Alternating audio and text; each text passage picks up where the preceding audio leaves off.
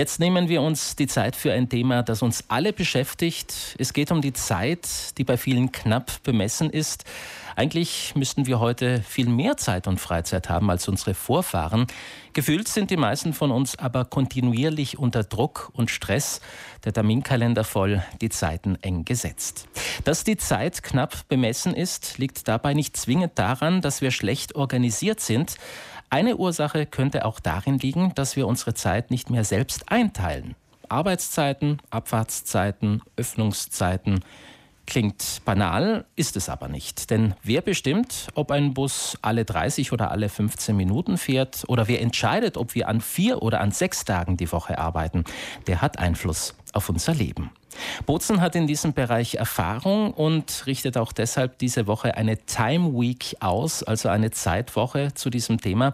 Vorausgegangen war die Ernennung zur Hauptstadt der Zeitpolitik. Was das nun konkret heißt, weiß Silvia Profanta, die Direktorin im Amt für Statistik und Zeiten der Stadt Bozen. Das dazugehörende Assessorat richtet die Time Week aus. Und Frau Profanta ist jetzt bei mir im Studio. Guten Morgen. Einen schönen guten Morgen. Was hat es mit dieser Ernennung zur Hauptstadt der Zeitpolitik auf sich? Also Bozen ist Mitglied eines Netzwerkes, vor allem europäischer Städte, Regionen und auch Vereine, die eben äh, den Fokus auf Zeitpolitik gerichtet haben. Äh, wir haben jetzt im Herbst 2022 in der Vollversammlung äh, die Ernennung ähm, zur Hauptstadt der Zeitpolitik bekommen damit wird eben unsere 30-jährige ähm, zeitpolitische Pionierarbeit gewürdigt, die 1993 durch die damalige Stadträtin Ingeborg Bauer-Polo eingeführt wurde. Also wir haben jetzt diese Nachfolge angetreten, die Barcelona im letzten Jahr innehatte und werden jetzt Hauptstadt der Zeitpolitik sein bis März 19, äh, 2024. Was, äh, wenn wir von Zeitpolitik sprechen, was meinen wir denn da? Also zeitpolitische Maßnahmen versuchen immer die Lebensqualität unserer Bewohner in der Stadt äh, zu verbessern, und zwar durch eine bessere Abstimmung der Zeiten, der Zeitpläne, der Öffnungszeiten von Dienstleistungen, aber auch durch eine bessere Organisation der Stadt selber. Äh, ich denke, da müsste man ein paar konkrete Beispiele machen, weil man sonst nicht genau versteht, um Sehr was gerne. es sich da handelt.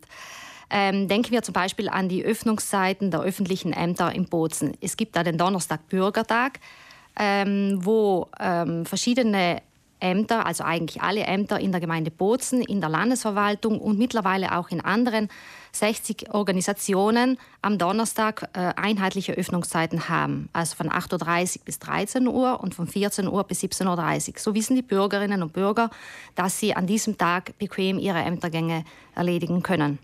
Also es geht darum, Bürgerinnen und Bürgern so gut es geht mit einem Zeitangebot entgegenzukommen, damit sich das Leben nicht gehetzt anfühlt. Genau. Das äh, ist eben unser Ziel. Äh, wir möchten diese Zeitkonflikte äh, ein bisschen entzerren und eben die Lebensqualität der einzelnen Bürgerinnen und Bürger erhöhen. Beziehen Sie dabei auch die Bürgerinnen und Bürger mit ein? Ja, das ist genau der Kernpunkt eigentlich unserer Arbeit, dass äh, alle Initiativen, die von unserem Büro aus geleitet werden, immer Bürgerbeteiligungsprozesse sind. Äh, ähm, man startet mit äh, Pilotprojekten und versucht also in dieses Projekt, wo am Anfang überhaupt keine Lösung noch im Raum steht, alle Interessensvertreter einzubeziehen. Sie äh, haben es schon angedeutet, äh, Bozen war schon äh, Vorreiter und konnte mit seinen Initiativen äh, auch andere Gemeinden anregen, haben Sie mir gesagt, äh, der Zeitpolitik mehr Aufmerksamkeit zu schenken. Wie sind wir denn generell in Südtirol aufgestellt? Also mittlerweile, äh, es gibt ein Landesgesetz, das 2013 von der Landesregierung verabschiedet wurde. Dort ist ein Artikel drin, äh, der Artikel 5, in dem es eben um die Zeitpolitik geht. Und äh, mittlerweile hat eben die Landesregierung auch eine Steuerungsgruppe eingerichtet auf äh, Landesebene, ähm, wo auch in den anderen, auch in den kleineren Gemeinden, die Zeitpolitik äh, in den Mittelpunkt gerückt wird. Also da tut sich was. Ja, da tut sich was und da bin ich, sind wir sehr froh darüber, weil wir lange Zeit eben allein auf weiter Flur waren. Nun stehen in dieser Woche in der Hauptstadt äh, der Zeitpolitik in Bozen einige Veranstaltungen und Initiativen auf dem Programm, darunter drei Tagungen zu unterschiedlichen Themen. Äh, welche möchten Sie hervorheben?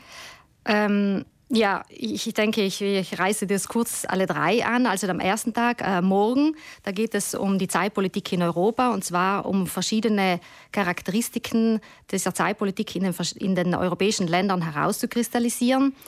Äh, am zweiten Tag, am Donnerstag, geht es um die Stadt und die Nacht. Das heißt, wie ähm, kann es Modelle geben, in denen es äh, um ein gutes Auskommen zwischen den verschiedenen Nutzern der Stadt in den Nachtstunden ähm, geht. Also Innsbruck hat da gute Beispiele oder Barcelona äh, und auch äh, südlich, also in Trient und in Bologna gibt es Beispiele, wie, wie die Gemeinde ähm, hier ähm, konkret eingegriffen hat und wie sie eine, ein gutes Auskommen zwischen den verschiedenen Gruppen erzielt hat.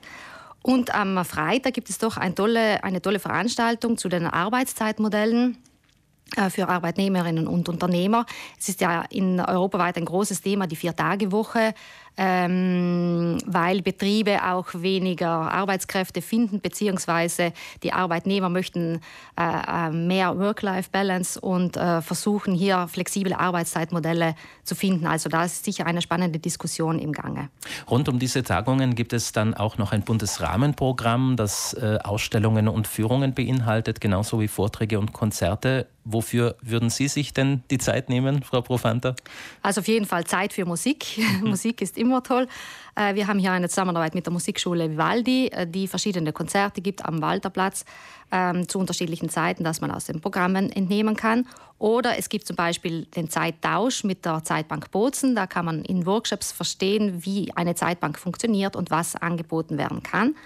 Oder am Sonntag dann gibt es eine, äh, das Familienfest, also Zeit für Familie, wo man hingehen kann und bei Spiel und Spaß sich äh, unterhalten kann. Weiters könnte noch eine, eine Vernissage sein am, ähm, am Freitag, wo es um äh, eine Ausstellung geht im ehemaligen Wasserkraftwerk Rendelstein äh, in Zusammenarbeit mit dem Verein Lungomare. Also ich höre schon, da ist einiges dabei in den nächsten Tagen, wenn sich Bozen als Hauptstadt der Zeitpolitik präsentiert. Alle Details zu den Tagungen und Veranstaltungen kann man im Internet abrufen, wenn man die Stichworte Time Week 2023 Bozen eingibt.